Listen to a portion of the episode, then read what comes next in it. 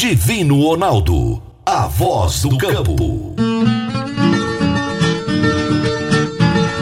Boa tarde, minha família do agro, boa tarde, ouvintes do Morado no Campo, seu programa diário para falarmos do agronegócio de um jeito fácil, de um jeito simples, de um jeito bem descomplicado, meu povo. Seja bem-vindo a mais um programa. Vamos começando aqui, com a graça de Deus, né? Vamos começando mais um programa trazendo para vocês as informações do agronegócio. Semana passada, eu compartilhei com vocês que eu estaria na Show Rural Copavel, lá em Cascavel, no Paraná. Eu fui a convite do pool de imprensa. Foram 17 jornalistas do Brasil inteiro que foram convidados, especialistas em agronegócio, que foram convidados para acompanhar a feira. E eu tive a felicidade de, pelo segundo ano consecutivo, ser convidado para estar junto com aquele grupo. E lá nós tivemos muitas coletivas de imprensa, é, muitas entrevistas é, com, com autoridades, com pessoas importantes e também com empresas né, que estavam fazendo lançamentos na feira. E eu escolhi alguns dessas, desses lançamentos, algumas dessas entrevistas para compartilhar aqui com vocês. Então hoje eu vou compartilhar quatro dessas entrevistas que eu fiz lá na feira. Logicamente que o som não é aquela maravilha toda, porque a gente está no meio de uma feira, né, gente? Então, assim, é, vão desculpando aí, mas o importante é a qualidade da informação que eu vou trazer para vocês, tá bom? Então, hoje eu vou trazer aqui o Alexandre Nepomuceno, que é o chefe geral da Embrapa Soja. Eu tive o privilégio de entrevistá-lo recentemente e lá na feira eu voltei a entrevistá-lo porque a Embrapa fez o lançamento de duas novas variedades de soja e ele vai contar um pouco para você, produtor, a respeito dessas variedades. Eu entrevistei também o André Debastiani, que é o coordenador do Rally da Safra. O André é, falou conosco a respeito daquilo que o Rally tem visto pelo país, né? O que que o que que eles têm encontrado, qual é o quadro da, das lavouras que eles têm visto e também trazendo números da quebra de safra que deve acontecer no Brasil. Eu entrevistei ainda o Guilherme Vigilato. O Guilherme é da BASF. Então, ele já morou em Rio Verde, inclusive, durante alguns anos. Hoje ele mora no Paraná. E o Guilherme Vigilato vai trazer as novidades que a BASF apresentou lá na feira. E por último, eu conversei com o diretor de marketing da KWS Sementes, que é o Tiago Decicínio, falando a respeito dos lançamentos em sementes de milho que eles levaram para a feira. E é interessante isso, é bacana, porque isso já antecipa um pouco daquilo que vai acontecer aqui na Tecnoshow, porque essas empresas estarão presentes aqui na Tecnoshow comigo, né? Então você já tem aí um panorama daquilo que vai acontecer, tá bom? Eu já já vou trazer então essas quatro entrevistas que eu fiz lá na Show Rural Copavel na semana passada para compartilhar com vocês. Produtor Rural, você precisa conhecer o Invicto da BR Agro. Com ele, você pode garantir uma safrinha sem preocupações. O Invicto funciona assim: você contrata e tem a sua produção livre das flutuações do mercado assegura um preço no milho que te permita trabalhar com segurança e rentabilidade. Se o milho cair, seu custo está garantido. E em caso de alta no grão, você fica livre para lucrar em outra negociação. Você se garante agora e tem até 31 de maio de 2024 para tomar a decisão. Se você vai pagar com os grãos ou vai ficar com o lucro ao comercializar com quem você achar melhor. Invicto BR Agro é a solução. O grão é seu. O melhor negócio é seu. Não perca tempo. Acesse somosbragro.com.br ou então ligue em Jataí 649 9904 7938. Em Rio Verde 649 9962 0885 e em Mineiros 649 9998 2207. Você está ouvindo Namorada do Sol FM.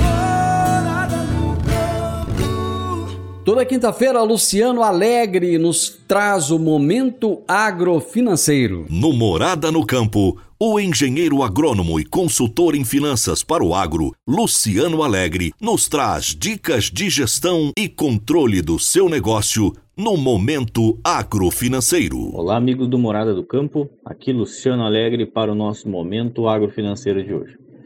Segundo a consultoria do Itaú BBA, a comercialização no Brasil segue lenta há bastante soja a ser comercializada em nosso país. No Mato Grosso, principal estado produtor nacional de soja, onde geralmente as vendas seguem em um ritmo mais acelerado, o IMEA indica que apenas 37,5% da safra foi comercializada, ficando abaixo da média das últimas cinco safras, que é de aproximadamente aí 53%. Assim como é, também no, estão atrás do ritmo do ano anterior, é, que foi próximo aí dos 41% já considerado atrasada frente à média. Será que o ritmo das comercializações está mudando ou nós estamos com uma memória um pouco mais curta? Fica aí a, o questionamento. Além dos desafios enfrentados na safra, como atrasos e quebras, a queda nos preços também desestimula uma comercialização mais ágil da produção. Levando em conta a estimativa de produção de soja no Brasil para a safra 23-24, que é estimada em 153 milhões de toneladas, até o nosso fechamento aqui, e utilizando a referência de comercialização no Mato Grosso para o restante do país, teríamos aí mais 95 milhões de toneladas de soja a serem negociadas nesse ciclo. No entanto, devido ao volume considerável de safra ainda a ser vendida e a necessidade do fluxo de caixa e pagamento de dívidas, é provável que muitos produtores se vejam obrigados a comercializar uma parte significativa é, do volume aí em 30 do 4 e 31 do 5. Isso pode gerar aí uma pressão adicional nos prêmios já enfraquecidos da oleaginosa. Diante disso, é, voltamos nossos olhares para o fluxo do dinheiro no tempo em nossa fazenda. Ou seja, como está o nosso fluxo de caixa? Ele é um dos pontos-chave para definirmos aí a nossa estratégia de comercialização. Pensando em grãos e pecuária de corte, existem ferramentas para a proteção da flutuação de preço, assim como existem para a proteção cambial. Do mesmo modo, é, para quem necessita comprar grãos como insumo para o seu negócio, essas ferramentas também servem. Você, amigo empresário rural, deve sair executando aí todas essas ferramentas que existem? Eu digo para vocês que não é tão simples assim. É, você deve buscar entender ou ainda buscar quem possa te ajudar a definir qual a melhor estratégia para o seu negócio, para o seu apetite de risco, para a realidade do seu negócio, para a sua dinâmica de produção. Pense nisso e até o nosso próximo momento agrofinanceiro. Quem quiser nos acompanhar nas redes sociais é só seguir o arroba Luciano Alegre no Instagram. Até mais e um grande abraço. Luciano, abraço para você, meu amigo. Até a próxima quinta-feira. Eu vou para o intervalo comercial e já já eu volto trazendo as entrevistas para vocês. Divino Ronaldo a voz do campo. Divino Ronaldo, a voz do campo. A Soma Fértil está sempre ao lado do produtor rural e a Massey Ferguson conta com o que há de melhor para o campo, aliando qualidade, confiabilidade, economia de combustível e tecnologia embarcada. A Soma Fértil conta com tratores, plantadeiras, colheitadeiras e pulverizadores à pronta entrega para renovar e ampliar a sua frota. Amigo produtor, o melhor custo-benefício para você é na Soma Fértil, a sua concessionária Massa Ferguson. Em Rio Verde, ligue 3611 3300. Massa Ferguson é Soma Fértil. Morada no campo. Entrevista. Entrevista. Bom, pessoal, conforme eu disse no primeiro bloco, eu estive na semana passada na Show Rural Copavel e vi lá as novidades, né? E eu tô tentando antecipar muita coisa do que vai ter aqui na Tecnoshow comigo para vocês. Aliás, uma feira linda. E numa coletiva de imprensa com o Dilvo Groli, que é o, o presidente da Show Rural Copavel, ele fez uma confissão interessante. A feira estava assim muito bonita, muito florida. E ele falou: Olha, tudo que a gente está fazendo aqui, a gente copiou lá da Tecnoshow comigo em Rio Verde. Então eu fiquei muito feliz de ouvir isso. E eu vou trazer para vocês agora, então, é, a entrevista que eu fiz com Alexandre Nepomuceno, que é o chefe geral da Embrapa Soja. Nós estamos aqui na 36 edição da Show Rural Copavel e eu estou com o presidente da Embrapa Soja, o Alexandre Nepomuceno. Alexandre, prazer falar com você mais uma vez. Um dia bacana, lançamento de novas variedades de soja. Qual é o papel da Embrapa na pesquisa da soja. Bom, Divino, também é uma satisfação estar aqui contigo de novo, agora no show rural.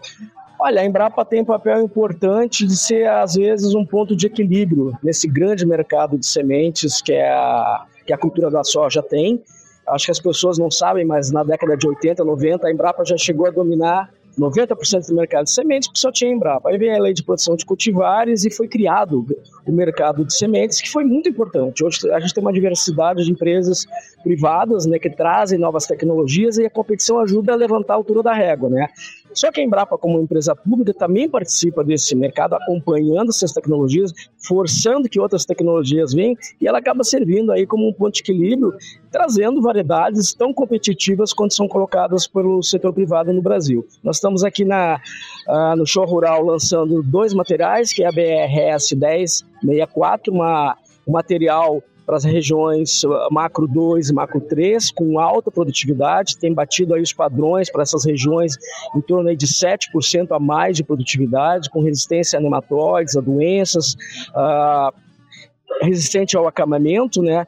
E a BRS 1056, que é um material mais para regiões de clima, clima frio e tem tido assim uma recepção muito interessante pelos produtores, porque ela tem uma tolerância seca mais diferenciada com relação aos outros materiais, né? A gente está vivendo um ano difícil, né? Normalmente a gente tem ou seca no sul, ou muita chuva uh, no centro centro-oeste do Brasil. Esse ano a gente está tendo tudo junto, seca e chuva em todas as regiões do Brasil, né? E você ter materiais de alta produtividade, tolerante a essas adversidades climáticas e a doenças, é muito importante. E a Embrapa, como uma empresa pública, vem trazer opções para o produtor, assim como todo o setor privado também traz.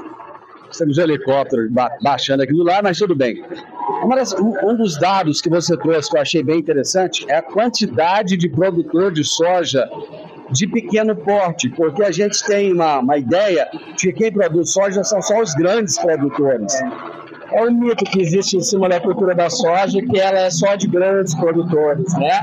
A Embrapa Soja está publicando um dado agora esse primeiro semestre que mostra que hoje nós temos mais de 260 mil produtores de soja inscritos na Associação de Produtores de Soja.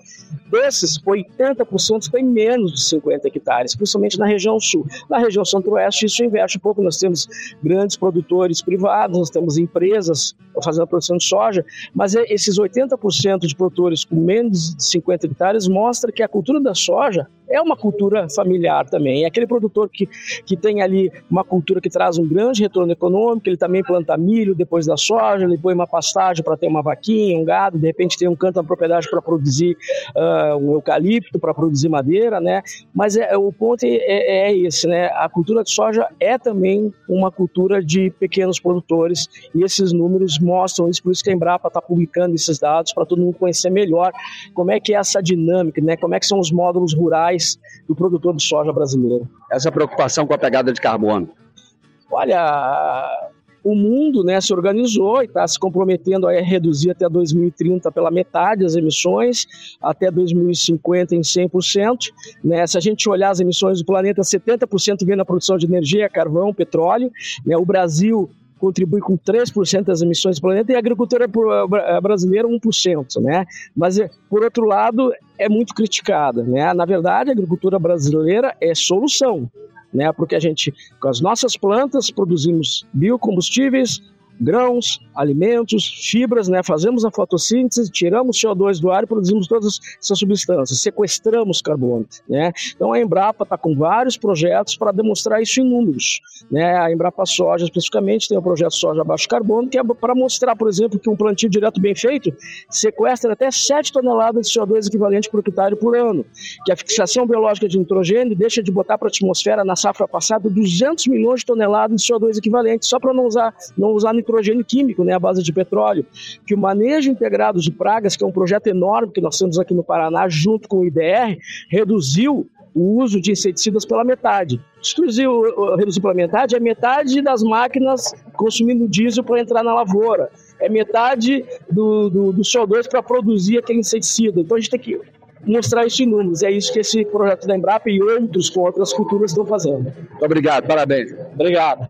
E depois de conversar com o Alexandre Nepomuceno, eu conversei com o Guilherme Vigilato. Ele é desenvolvimento de mercado da BASF e vai trazer para vocês agora as novidades que a empresa apresentou lá na Show Rural Copavel. Eu tenho trazido para vocês muitas novidades, muitas informações importantes para o produtor rural nessa feira, a Show Rural Copavel. Eu estou aqui com o Guilherme Vigilado, que é desenvolvimento de mercado da BASF. Já morou na minha cidade. Já morei em Rio já, Verde. Já foi em Rio Verde, já foi a Bobrense. Exatamente. Guilherme, que, que vocês estão trazendo de novidade aqui para essa feira? Bom, Divino, a, pauta desse ano tem sido muito a questão climática, né? De fato, o, a grande maioria dos estados produtores do Brasil de soja tem vivido, né? Então tem passado uma dificuldade em relação a essa questão. E a BASF, ela, assim também como no Oeste, no próprio Rio Grande do Sul, ela busca desenvolver tecnologias e soluções na agricultura, buscando que realmente o agricultor consiga utilizar as ferramentas de manejo, seja no manejo de pragas, seja no manejo de plantas daninhas, seja no manejo de doenças, que causem um efeito sem que o produtor tenha problema com fitotoxicidade, né, com problemas que podem impactar né, questão, que é a proteção da planta, que é o que mais importa no fim do dia. É, e aí a gente tem comunicado um lançamento muito importante para o agricultor, que é o Belian, né? Nosso programa de manejo ele, ele visa manejo de doenças, ele visa né, um manejo de doenças efetivo, eficaz, no complexo das doenças, mas que seja seletivo. Que quando, quando você fala um programa de manejo, o que, que você quer dizer com isso? Um programa de manejo ele consiste em um programa com aplicações, iniciando, né, hoje o nosso posicionamento inicia aos 35 dias da, da data de semeadura, e ele consiste em três, quatro aplicações. Hum. E o nosso programa de manejo BASF, ele consiste, né, iniciando com a aplicação de Belian, hum. uh, seguindo pela aplicação, pela aplicação de Blavit e a sequência com aplicações de versátiles. Então esse programa ele tem um contexto de trazer vários grupos químicos para o manejo das doenças, e esse programa também ele é seletivo, ele não causa dano, fitotoxicidade à uhum. cultura da soja o que alguns programas podem causar. Né? Um exemplo, se eu puder trazer para você, o proteoconazole é um produto extremamente importante. No entanto, se eu usar ele em demasia na cultura da soja, ele causa fito. Ele causa fito. Exatamente. E a BASF ela busca exatamente isso aí, trazer o equilíbrio entre o controle e a seletividade desse programa. Como eu estava dizendo, o Beliano é um produto que é lançamento, aqui na feira a gente está falando sobre ele, é, trazendo para os agricultores, trazendo palestras técnicas e, e comentando sobre essa eficácia e seletividade dele. É interessante você colocar isso porque hoje está todo mundo falando de biológico. Né? Exatamente. Né? Mas uma coisa que eu percebi é que está faltando falar do aprimoramento do químico. O que, que tem mudado? O que, que tem acontecido com o químico nesse momento que o biológico entra tão forte? Bom, o químico de fato ele é muito importante ainda, pois o, o agricultor ele não consegue de fato é, adivinhar o que vai acontecer. E a grande sacada de fato do, do, do, dos produtos químicos, dos produtos defensivos de fato, é que eles causam um efeito direto sobre as doenças, né? Então, alguns grupos químicos eles conseguem pelo menos retardar a progressão da doença. Então, eles são fundamentais. No entanto, o uso em demasia ele acaba causando um efeito de resistência dessas ferramentas. Né? E aí é, você começa a funilar. Os fungicidas ou então grupos químicos começam a funcionar menos e você começa a selecionar né, um ou outro produto para ser aplicado. Um exemplo mesmo, o proticonazole. E aí o que acontece? É, o uso em demasia, como eu disse, de prote, você acaba tendo um problema de fitotoxicidade. Quando você traz novas ferramentas né, que agreguem nesse sentido, o, o agricultor ele começa a ter mais opções.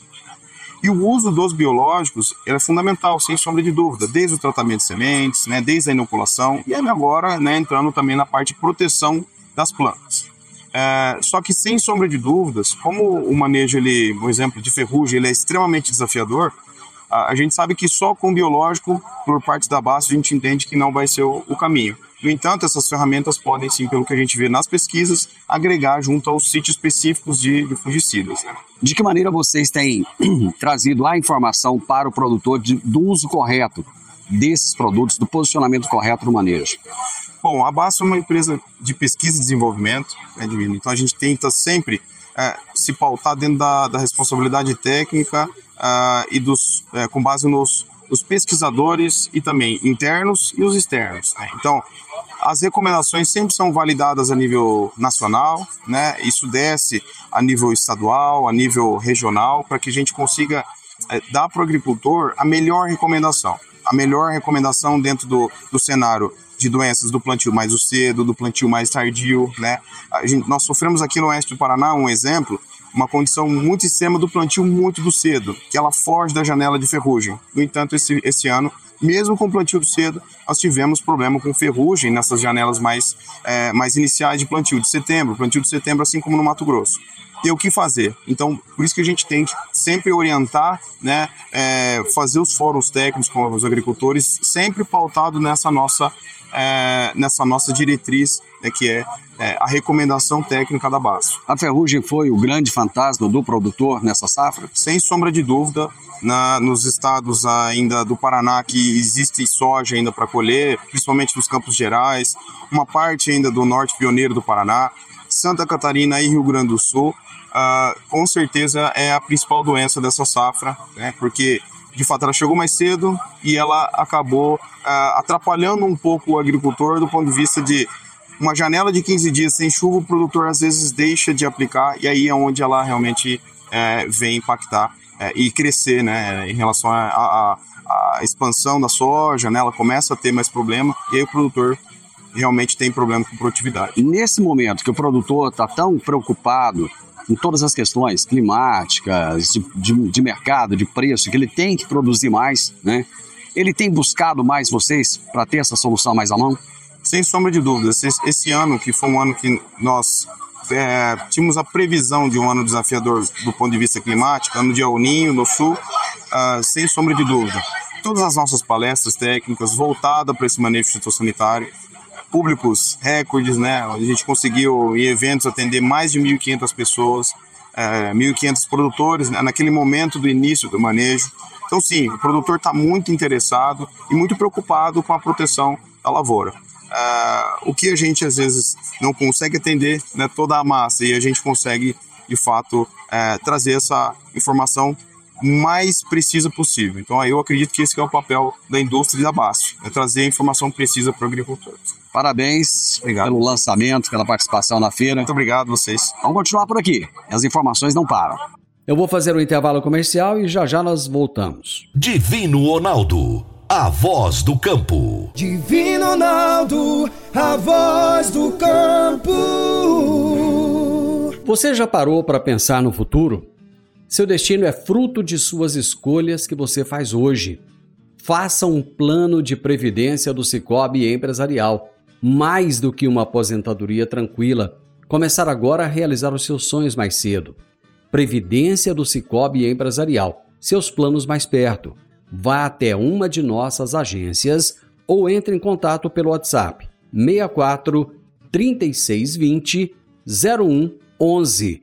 Cicobi Empresarial, arroba Somos Coop. Morada no Campo. Entrevista. Entrevista. Bom, pessoal, no programa de hoje e no programa de amanhã, eu vou compartilhar com vocês algumas das entrevistas que eu fiz lá na Show Rural Copavel, lá em Cascavel, no Paraná. Eu estive semana passada na feira. Foi uma grande feira, maravilhosa, lindíssima, muito, muito bem frequentada.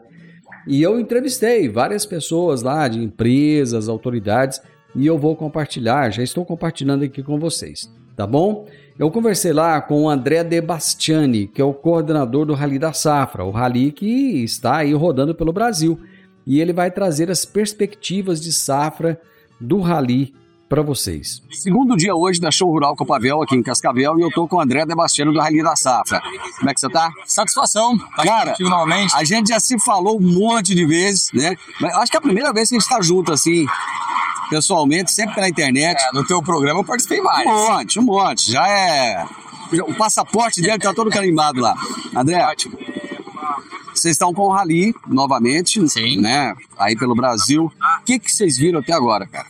Bom, primeiro, satisfação tá, tá participando novamente com você aqui. E de fato o Rally tá no campo já, a gente começou em janeiro esse trabalho que percorre o Brasil todo, né? Vão ser mais de 80 mil quilômetros que a gente vai percorrer, mais de 1.500 lavouras amostradas. Quantos anos já? Ah, fizemos agora 20 anos, essa é a 21 edição. Então a gente tem um longo trajeto aí já percorrido, sempre com o mesmo objetivo, de tentar entender o que está acontecendo em cada uma das regiões e trazer informação para o público em geral.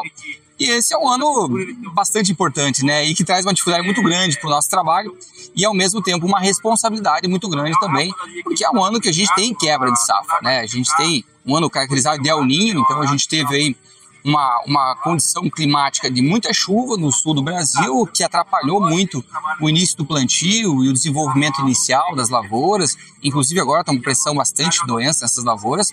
E quando a gente olha para o norte do país, falta de chuva. E associado à falta de chuva, tivemos muito calor. Se a gente olhar no Mato Grosso e centro-oeste do Brasil, a gente teve temperaturas elevadíssimas. Eu mostro nas palestras, aí até está no material do Rally da Safra, os mapas mostrando as diferenças desse ano com o ano passado, e é impressionante. Então a gente teve uma condição de início das nossas lavouras muito ruim. Isso já reflete em termos de perdas de produtividades. Vocês viram muito replantio? Demais. Esse é o ano recorde de replantio. São quase 3 milhões de hectares. E com alguns estados aí com volumes de replantio muito grande. Pega a Bahia. Bahia tem mais de 15% da área de replantio. Algumas áreas que plantar duas, três vezes. Só o Mato Grosso é mais de um milhão de hectares de replantio. Fora as áreas que acabaram dando lugar já para o algodão. No Mato Grosso aconteceu muito isso. O produtor de algodão que começa plantando soja para depois plantar o algodão na segunda safra.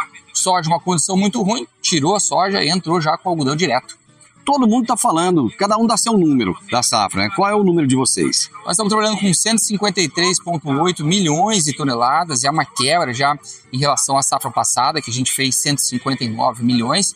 Mas quando a gente olha em relação ao potencial dessa safra, a gente trabalhava com um número de quase 170 milhões de toneladas. E a gente tem que considerar que essa safra é uma safra que aumentou a área, apesar do cenário ainda ruim, teve um aumento de área de 1,3 milhão de hectares. A gente já considerava uma, uma recuperação do Rio Grande do Sul, que ano passado, né, tem que lembrar, sofreu demais com laninha, e daí por conta de estiagem, então já estaria recuperando e por isso elevaria o potencial produtivo aí para uns 170 milhões. Estamos aí com 153,8, tem mais de 15 milhões que a gente já deixou de perder. Agora, de fato, existe uma série de diferenças em outros números, uh, Divino. Nós, na, no, no Rally da SAF, na Agroconsult, a gente tem que trabalhar muito com o cenário que nós temos até agora. E a gente não pode também quebrar a safra antes do tempo, porque tem muita lavoura ainda para se desenvolver. O mês de fevereiro é um mês muito importante ainda para a consolidação da produtividade, por exemplo, do Rio Grande do Sul. Mesmo quando a gente olha para os campos gerais aqui, você precisa ainda de chuva, precisa consolidar essa safra. Então não dá para matar a safra antes do tempo ainda não. Tá, milho. Porque a gente tem uma pressão em cima da, da, do milho, que é a janela, que em muitos lugares aí vai ficar tão apertado que algumas pessoas devem migrar, né? Produtores devem migrar aí para sogro, enfim, outras culturas. Como é que está a previsão de vocês para milho? Então, o milho, de fato, a gente tem um, um cenário já de janela uh, menos favorável. E isso já deve fazer com que o produtor reduza a área em muitas regiões. Por outro lado, a gente tem também um cenário de preços ainda muito ruins para milho, custo de produção elevado, que faz com que alguns produtores também saiam do milho, principalmente aqueles que não estavam conseguindo fazer produtividades aí acima de 100 sacos por hectare, por exemplo, já não faz mais sentido você plantar milho. Agora está se consolidando um pouco do cenário de área. Você pega o próprio Paraná, que teve um adiantamento do ciclo da soja, abriu um espaço maior para se plantar milho. Então o Paraná, por exemplo, é um estado que deve crescer a área de milho. Mas falar em termos de produção é muito cedo, porque você tem aí muita coisa para acontecer pela frente, né? Mas é um ano que eu acho que em termos gerais, Brasil, você tem uma redução de área sim. A gente tem uma tendência agora de mudança de El Ninho para Laninha, mas os preços estão muito ruins. Para a próxima safra, o que, que, vocês acham que deve acontecer? O produtor vai estar animado para plantar? Ele vai estar com aquela, aquele sangue no olho? Acho que o produtor faz isso todos os anos, né? Eu, eu tenho acompanhado muito o cenário do Rio Grande do Sul, que passou por três safras muito difíceis. E os caras não desistiram. Quando você né? volta lá, o produtor vai plantar, que é o que o produtor sabe fazer, ele tem que plantar. Agora, claro, é um ano que você começa a repensar um pouco mais seus investimentos, né? É um ano que você começa a racionalizar mais os insumos, que você tem que fazer isso. Você tem que ser mais eficiente no ano que o preço é baixo, para você conseguir se manter. Então, eu acho que é um pouco do ciclo da agricultura, de altos e baixos. A gente viveu bons momentos agora, muita gente esquece, mas a agricultura é isso, ciclos de alto e baixo. E o produtor vai fazer isso, vai agora uh, fazer as contas, vai segurar um pouco os investimentos, mas não vai deixar de plantar, é o que ele mas sabe fazer. Onde que você acha que ele vai tirar mais? por exemplo, investimento em máquina ou, ou na, na, na, na própria terra que ele tem que fazer ali todo, to, todo um perfil de solo, muitas vezes, porque tem muita área nova, inclusive, a gente esquece disso, né? Muita gente acabou abrindo área aí há um, dois anos e está com esse negócio na mão e tem que, dar continuidade. Onde que você acha que o produtor vai diminuir? Primeiro é a abertura de novas áreas. Você não faz novas áreas agora, ou vai ser muito pouco. Tanto que a gente veio de anos de mais de 3 milhões de hectares de crescimento, esse ano já foi 1,3, porque eram áreas que já estavam programadas para esse próximo ano. Eu não consigo ver crescimento em soja, por exemplo. Então, se não vai, a primeira coisa, se não vai ter crescimento mais de área, pessoal aí abrindo novas áreas, principalmente fazendo aí a conversão de pastagem, porque de fato é um investimento alto. Eu acho que o segundo ponto é investimento em máquinas, né? Tanto estrutura, em máquinas, dá uma segurada. Porque também o produtor fez muito investimento ao longo dos últimos anos. Os anos. É o resultado das feiras dos últimos anos, sempre a gente via aí recordes em termos de, de vendas. Agora é um momento que eu acho que, opa, vamos, vamos, vamos segurar um pouquinho mais para a gente se preparar por esse período que está vendo. Então, o que eu vejo mais é investimento reduzindo. Quando a gente olha para as lavouras, não, não dá para o produtor não investir na lavoura. Ele tem que continuar fazendo todos os tratamentos necessários, ele tem que fazer a adubação necessária, fazer as correções de solo para que você consiga tetos produtivos elevados. Na verdade, o melhor remédio aí para momentos de crise é produzir bem. Se produzir bem, ok, você consegue se manter, você consegue dar o giro aí. Vocês que estão há tantos anos aí na estrada, desculpa, qual é a grande lição que você acha que o produtor tem que tirar nesse momento de tudo aquilo que ele está vivendo agora?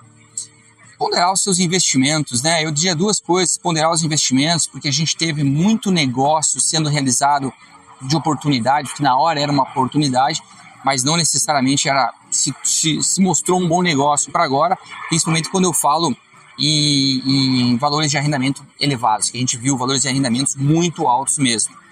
E eu acho que o segundo ponto é a parte de gestão financeira, Júnior. Essa é uma coisa muito importante. O pessoal está pecando ainda muito nisso? Um, a gente teve um ciclo aí de investimento muito alto, o produtor acabou se endividando bastante, então a agricultura ela acaba carregando aí uma alavancagem muito grande, que agora quando a gente diminui margem, as parcelas ficaram muito representativas. Então talvez para aquele momento lá não era era não bom naquela era hora, bom. mas agora não. Mas agora com margem mais apertada, a parcela ficou cara e o juro é alto. Então eu acho que é um pouco disso, de você conseguir fazer a gestão financeira do seu negócio, porque às vezes a gente fala muito, né? Às vezes o econômico tá ok, mas o financeiro não. E o que, que é a diferença do econômico do financeiro? O econômico é você olhar a tua margem ali, operacional, e você tá dando, tá dando dinheiro. O problema é quando você vai para o financeiro, que daí você inclui aí todas as parcelas de financiamento, você inclui aí os juros, e daí de fato você começa a ficar negativo. Obrigado, cara. Satisfação. Abraço. Um grande abraço. Vamos continuar, porque aqui no Show Rural Copavel tem muita gente boa, tem muita coisa boa para mostrar para vocês. Eu vou fazer então mais um intervalo comercial e já já eu volto. Divino Ronaldo, voz do campo. Morada no campo. Entrevista. Entrevista. Bom, aqui no último bloco do programa hoje eu vou trazer mais uma entrevista que eu fiz na Show Rural Copavel. Estou compartilhando com vocês algumas dessas entrevistas. E eu conversei com o Tiago Decicínio, que é o diretor de marketing da KWS Sementes, e ele fala dos lançamentos que eles eh, fizeram lá na feira de sementes de milho e também de sorgo. E eu vou compartilhar com vocês. O agronegócio é feito de tecnologia o tempo todo. A pesquisa está acima de tudo. Eu estou com o Tiago Decicínio. Tudo bem? É, tudo bem, Vina. Diretor de marketing para a América do Sul da KWS. Isso aí. Muito bem. Eu estava aqui agora, passou um casal, e eu vi quando a esposa olhou esse milho e falou pro marido assim: Isso é milho de verdade? Olha o tamanho desse milho. Cara, visualmente é impactante. É um lançamento? Como é que é? Isso. É, primeiramente, a AWS investe muito em melhoramento para milho, principalmente milhos da América do Sul. A gente é uma empresa relativamente nova de mercado, mas a gente vem com híbridos de destaque. A gente já teve o híbrido mais plantado na safrinha, as duas últimas safras. E para a região sul, a gente vem apostando muito em híbridos super precoces. Para quê? Para proporcionar uma safrinha de alta produtividade. Então, nessa, nessa feira especificamente, a gente tem três lançamentos, fora os produtos comerciais. Tá? A gente tem o 73, 73, 7300, ah, e mais o 7510, que provavelmente foi o híbrido que ela comentou, é que realmente chama atenção pela estabilidade, pelo padrão de espiga, pela profundidade de grãos, pela produtividade que vem entregando. Tiago, de onde é a KWS? Quanto tempo tem essa empresa? Conta um pouco da história dela pra gente. A KWS é uma empresa alemã com quase 170 anos no mundo. Alemã? Alemã. Começou com origem europeia, muito forte em toda a Europa. Tem uma tradição em melhoramento genético, principalmente beterraba, açucareira e milho para a Europa, a Ásia, todos os países lá. E estamos no Brasil aí há 12 anos. Então, em 12, 12 anos atrás, startamos essa, esse procedimento no Brasil.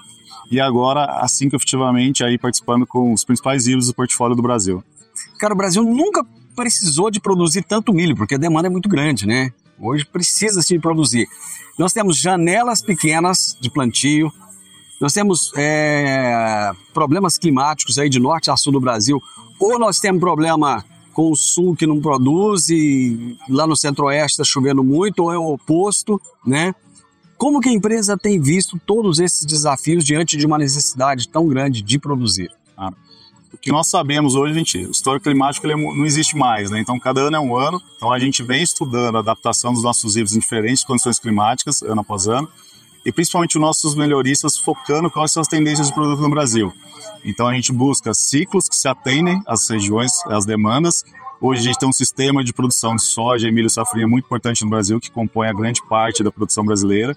Então, a gente tem que achar híbridos que comportam uma janela de plantio em janeiro, fevereiro, que é a principal janela do Brasil, e que tenham estabilidade nesses desafios climáticos, todas as condições que vão enfrentar nesse período, que é um período de muito risco para a agricultura no Brasil. Então a gente busca posicionar bons produtos e com boa produtividade para o nosso agricultor. Eu ouvi um número aí, assim, eu acho que eu ouvi errado. Eu fiquei sabendo que vocês investem quase 20% em pesquisa. Isso mesmo, investimos 20% em pesquisa de melhoramento genético para semente. Cara, é muita coisa é muita coisa, porém é necessário, porque esse sucesso todo e os novos produtos que vão vir dependem desse investimento. Então, retornar esse investimento em pesquisa, melhoramento e bons profissionais garante o nosso futuro e o nosso sucesso para as próximas gerações também. A empresa trabalha muito olhando essa troca de gerações, o futuro, para onde vai esse perfil de produto. Então, esse investimento em pesquisa é fundamental para garantir o sucesso. Vocês estão sediados onde no Brasil? Aqui no Brasil, a gente tem um escritório central em São Paulo e a nossa fábrica de produção fica em Patos de Minas. Então, toda a nossa produção concentrada ali na região de Patos, que é a melhor região produtora de sementes de milho do Brasil, e a gente consegue atender de forma eficiente todo o nosso Brasil. Mas vocês têm centro de pesquisa em algum outro local? Porque o Brasil é um país muito grande, muito diverso, né? Solo, claro. clima, enfim, doenças, pragas, né? Como é que vocês conseguem posicionar um produto do sul do Brasil até o norte, com tanta diferença? Perfeito. Hoje a gente trabalha com cinco estações de pesquisa, então desde o norte a sul do Brasil, e uma estação que a gente chama de uma estação chave, que é a estação de Petrolina, lá em Pernambuco. Por que Petrolina? Que é pela questão climática, a gente curta o ciclo do milho, conseguimos fazer mais cruzamentos, mais vezes os produtos, e conseguimos ter a referência para o nosso time de teste. O nosso time de teste é o time de agroservice, então são mais de 20 profissionais no Brasil, que são as pessoas que recebem esses híbridos, testam melhor janela, melhor população, melhor recomendação de adubação, todos os pareceres técnicos sai desse time para garantir que quando ele chegar na equipe de vendas a gente tem um produto bem posicionado. Além do milho, com quais outras culturas vocês trabalham? Hoje a gente trabalha no Brasil com soja e sorgo, aí também com tratamento industrial de sementes, né, que vem na proteção para essas sementes que vão para o campo. Falando em sorgo, como é que tá a cultura do sorgo no Brasil? Aliás, eu venho do estado ah. que mais produz sorgo no Brasil, né, que é Goiás super importante. A gente viu um boom do sorgo nos últimos anos, especialmente no ano passado. A gente vê o sorgo como um potencial cultura para o Brasil, a gente vê as áreas dobrando, aumentando 50% ao ano. Ah, especialmente pensando nessa casada de milho e sorgo é uma boa opção, porque o milho ele tem uma janela um pouco mais restrita de plantio, a janela ali de abertura até fevereiro, que é aceitável, e o sorgo dá essa opção de janela de fechamento. Então ele consegue entregar uma boa oportunidade, opção para silagem em algumas regiões, e faz esse, essa composição de portfólio. Né? A gente pode vir com milho, a safrinha ali, abertura médio, e o fechamento trabalhar com sorgo como opção para regiões como Goiás, por exemplo, que é uma região muito importante de sorgo. E a demanda hídrica do sorgo é menor, né? Claro, é um produto mais rústico, né? É, um, é um, uma planta que aguenta um pouco mais a questão climática, tem um ciclo mais curto também para produção, e ele consegue dar essa estabilidade, é um mix muito bom para as fazendas também. Um ano igual esse, assim, que muita gente plantou lá no limite, de janeiro, Goiás era dia 12 de janeiro, tinha gente que estava plantando dia 12 de janeiro. Você acha que o sorgo vai entrar mais forte nessas regiões? Vai entrar, já está entrando, a gente está vendo muito esse aumento da procura e a demanda por sementes de sorgo. Justamente por isso, a gente vai ter uma boa janela para o milho nessa frente, então plantar nas melhores épocas, que é a época de abertura, em janeiro e até ali o meio de, de fevereiro, né, que são as melhores janelas. Depois disso, a gente tem opção para fechar a área com sorgo, trabalhar ali até com uma rotação de cultura, trabalhar com uma palhada para soja então, para mim, o sorgo continua uma crescente em área. A gente acredita até que a área seja maior que ano passado. Bom, nós estamos aqui hoje no primeiro dia da, da do show rural Copavel. Está aberta agora, né, a temporada de feiras. Vocês estarão presentes em outras feiras é, tão grandes como essa? Sim. A gente já começou até pelo Cealma na semana passada. E agora a gente já vem expandindo aqui para o sul, a gente vai participar das feiras de Mato Grosso, Agro Brasília, então todas as feiras aí de norte a sul do Brasil a gente vai estar participando e com opção dos agricultores conhecer melhor nossa empresa e nosso pro, pro, produto posicionado no mercado. Futuro da empresa e o que, que vem por aí? A gente só vê coisa boa pela frente, assim, muito investimento, a gente vem investindo na expansão da nossa planta de produção em Patos de Minas, investindo cada vez mais em novos produtos, temos três lançamentos esse ano, uh, pretendemos lançar mais híbridos para mais regiões no Brasil no ano que vem também, então acho que agora o portfólio mais adequado ao Brasil, com mais opções, o sorgo também é uma cultura que a gente vem investindo bastante, com uma boa opção para mix de, de portfólio. Então eu vejo que a gente aí continua muito forte, sendo uma marca reconhecida de atendimento ao agricultor, e a gente quer buscar isso, ser o principal parceiro do agricultor no campo nos próximos anos. Sucesso, obrigado. parabéns aí. Muito obrigado. Continuamos aqui no Show Rural Copavel 2024, trazendo para vocês as novidades, como essas que a KWS trouxe, está trazendo para vocês. A gente se vê por aí. Bom, eu espero que vocês tenham gostado. Amanhã eu vou trazer mais entrevistas que eu fiz na Show Rural. E é, com isso, a gente vai antecipando as tendências da Tecnoshow que vai acontecer aqui em Rio Verde daqui pouco mais de um mês e meio. Final do Morada no Campo, eu espero que vocês tenham gostado. Amanhã, com a graça de Deus, estaremos juntos novamente a partir do meio-dia aqui na Morada do Sol FM. E eu te desejo uma tarde fantástica, sensacional. Que Deus te abençoe e te guarde. Até amanhã. Tchau, tchau.